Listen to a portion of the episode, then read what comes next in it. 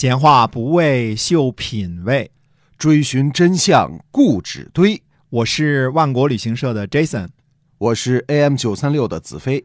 我们哥俩在新西兰跟您聊聊《史记》中的故事。各位听友，大家好，欢迎收听《史记》中的故事，是由新西兰万国旅行社的 Jason 为您讲的。那我们这个呃，给您介绍一下我们的万国到家。嗯，是的，呃，如果大家想买新鲜的水果、对。牛羊肉、海鲜啊，嗯。可以到万国到家来啊看一看啊，价钱还不错。对然后呢，保证新鲜，最高的品质。对，嗯，还有奶粉啊，嗯。是我们是嗯新西兰安佳奶粉的官宣合作伙伴，嗯。所以大家呢尽管信任啊，嗯、买的东西呢绝对没有任何的假货，啊对。这是能给您保证的没啊，错啊，嗯，这都是纯天然的新西兰所生产的，对啊，就是凭着我们这个二十多年的这个这个信誉哈，嗯，金字招牌是吧？安家也不会选择我们 没错万国啊一家旅行社来做它的产品代言的官宣是的，是的啊。，嗯，好，那我们还是接着讲《史记》中的故事啊。好，嗯，那么讲到了秦始皇死了，开始讲秦二世这个人。嗯这个人呢，历史上记载不多，似乎人们对他的兴趣呢也不是很大。那、嗯一般人呢就知道他是个呃亡国皇帝，嗯、哎赵高的傀儡，窝囊废，嗯杀人狂，嗯，王八蛋，低智商，反正没什么好话啊。那实际上这个秦二世那实际上也差不多，哦这几个评语都挺对的啊。啊，呃，不过秦二世呢是那个时期的一个很关键的一个人物啊。嗯了解秦二世的事情和秦二世的想法呢，还是有助于了解当时秦王的关键的。我们看到《史记》中的一个记载说呢，说秦二世元年啊，呃，进行了大赦。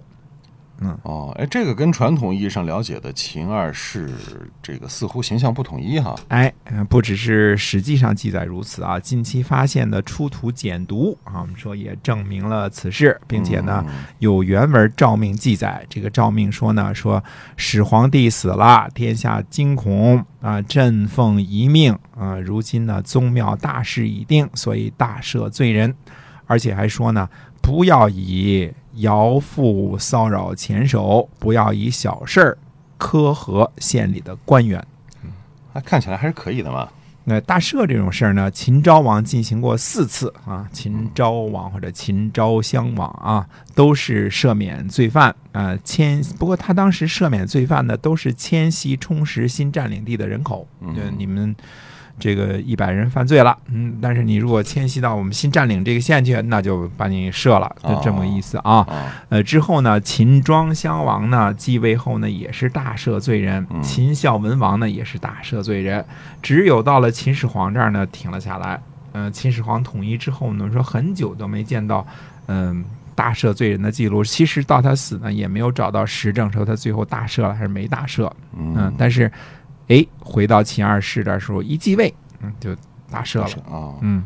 那是否是说秦二世也不是一个极坏的皇帝，而且他要求不苛责官员，不以太重的徭役去骚扰这个前手，似乎不是那么舍不舍是吧？这这个事儿呢，看怎么说。呃，啊秦二世呢刚刚上台，诸公子当中呢还有很多不满之人，嗯，因为胡亥毕竟是幼子嘛。对呃，根据古代学者考证呢，说胡亥应该是秦始皇的第十八个儿子啊。啊，就算长子扶苏自杀，比他更有资格的公子呢，那还有一大堆呢啊。嗯，秦二世呢，刚继位的诏书啊，肯定是李斯啊、冯杰呀、这些大臣的主意，哎，对吧？啊，秦二世不懂嘛，小屁孩儿呢，对吧？嗯，呃，秦二世呢就是个盖章的啊。秦二世继位的时候呢，才二十一岁，按照战国时候的通例呢，还就跟就是不满二十二岁的这个贵族啊，就不算成熟的年纪，对吧？啊，呃，以前我们说国君继位啊，战国时期国君继位都得二十二岁之后才能亲政的，对吧？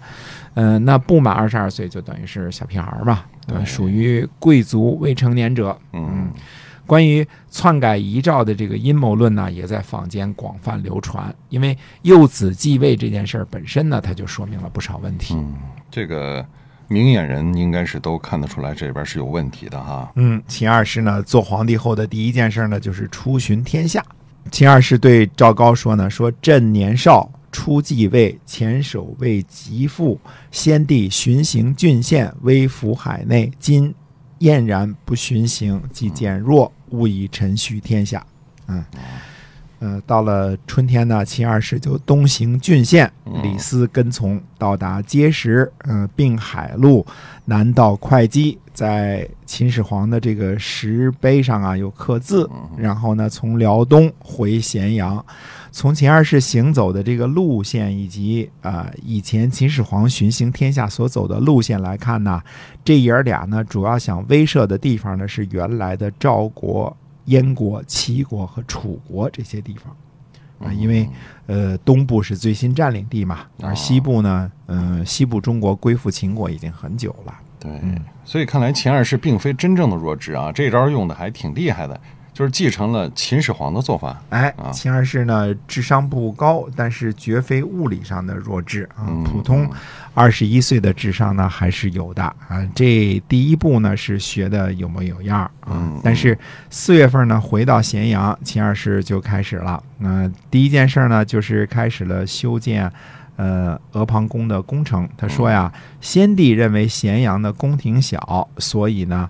呃，营建阿房宫还没修完就驾崩了，所以停止了阿房宫的工程，去建造骊山陵。如今骊山大势已毕，如果不去修阿房宫呢，好像是要挑剔先王的错误似的。嗯，于是呢，就开始了重新开始了修建阿房宫的工程，还进征天下才士五万人。为戍咸阳这事儿，我们以前讲过啊，才士都是大力士啊，这个爵章啊，什么能能够拉得起硬弓的那个大力士啊，那全国加起来就五万人啊，嗯，把五万人都征调到咸阳上了啊，来来戍卫了啊。那么，但是一个问题呢，这些才士再加上修阿房宫的犯人呢？呃，吃饭的人不少，用度呢不足，于是秦二世就下令呢，郡县调转粮食和秸秆儿啊。按照秦法呢，这些调转运输粮食的人呢，应该属于特殊徭戍征调，也是按照徭戍的政策自备口粮。嗯，你给我送粮食来，你自个儿带着口粮，不能吃我的是吧？哎，这无疑呢，增加了加重了天下人的这个负担。嗯，而且呢，秦二世叫什么呢？用法亦深刻，就是法律呢越来越严。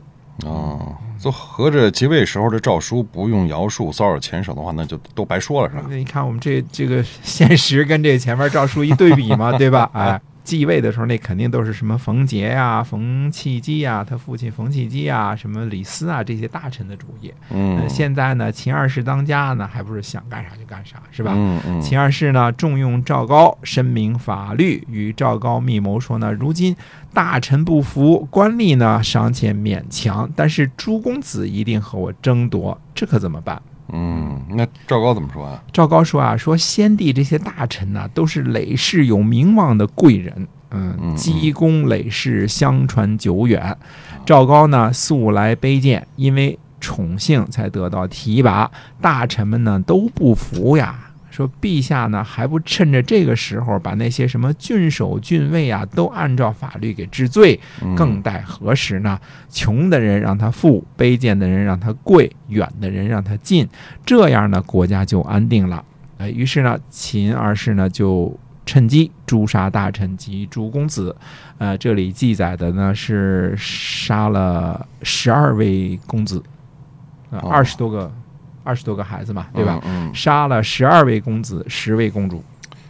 所以，这秦二世本来是想诛杀公子，结果赵高进言把大臣也诛杀了不少哈。这个。秦二世上台以后没几个月，这王八拳打的挺溜的，是吧？嗯嗯，相当溜啊！那谁 刚上位就杀十二位公子和十位公主，这都是自己的兄弟姐妹啊！这手也是够辣的啊！这绝对是王不全神操作啊！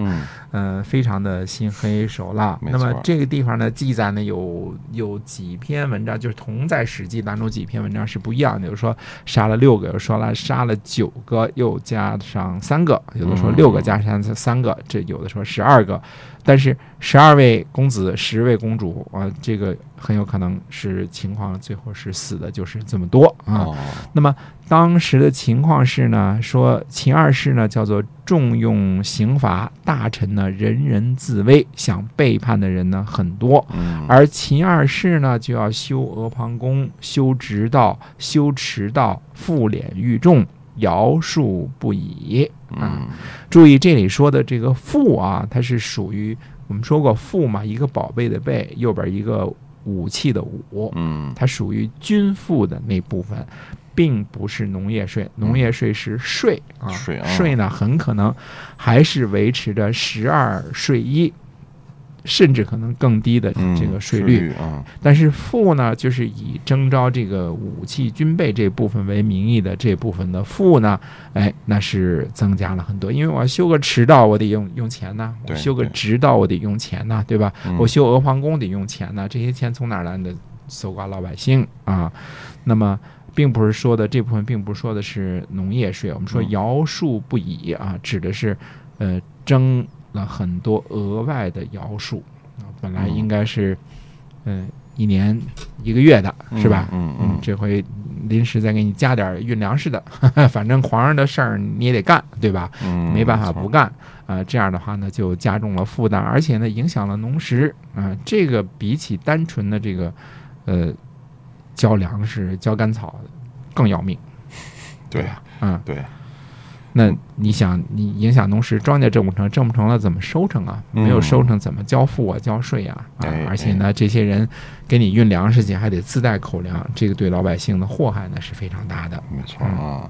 总之是在秦二世元年，也就是公元前二百零九年的七月，陈胜吴广拒载大泽乡起义了哈。嗯，然后真够快，这其实也就折腾了几个月就变天了。哎，嗯，那你看看没没多长时间啊，真的是我们说啊秦二世元年，也就是他继位的第一年。嗯他继位的呢是在前一年秦始皇这个死前一年那个十一月嘛，对吧？按照我们现在的历法说啊，等于说几个月的时候，到了他元年，也就是公元前二百零九年的七月，嗯一年都没到的时候，陈胜吴广呢就聚在大泽乡起义了。嗯你想想，很多短命的王朝，也有很多短命的皇帝，但是在秦始皇那么高度统一、高度集中权力的这个治下，很安稳了十几年的王朝，秦二世继位不到一年几个月，就逼得陈胜吴广起义了。嗯嗯、中间呢有很多嗯。确实是需要大家思考的，就搞建设呀、积蓄财富啊，那可能都是几十年、几百年的事儿。那秦家也积累了几百年了，是吧？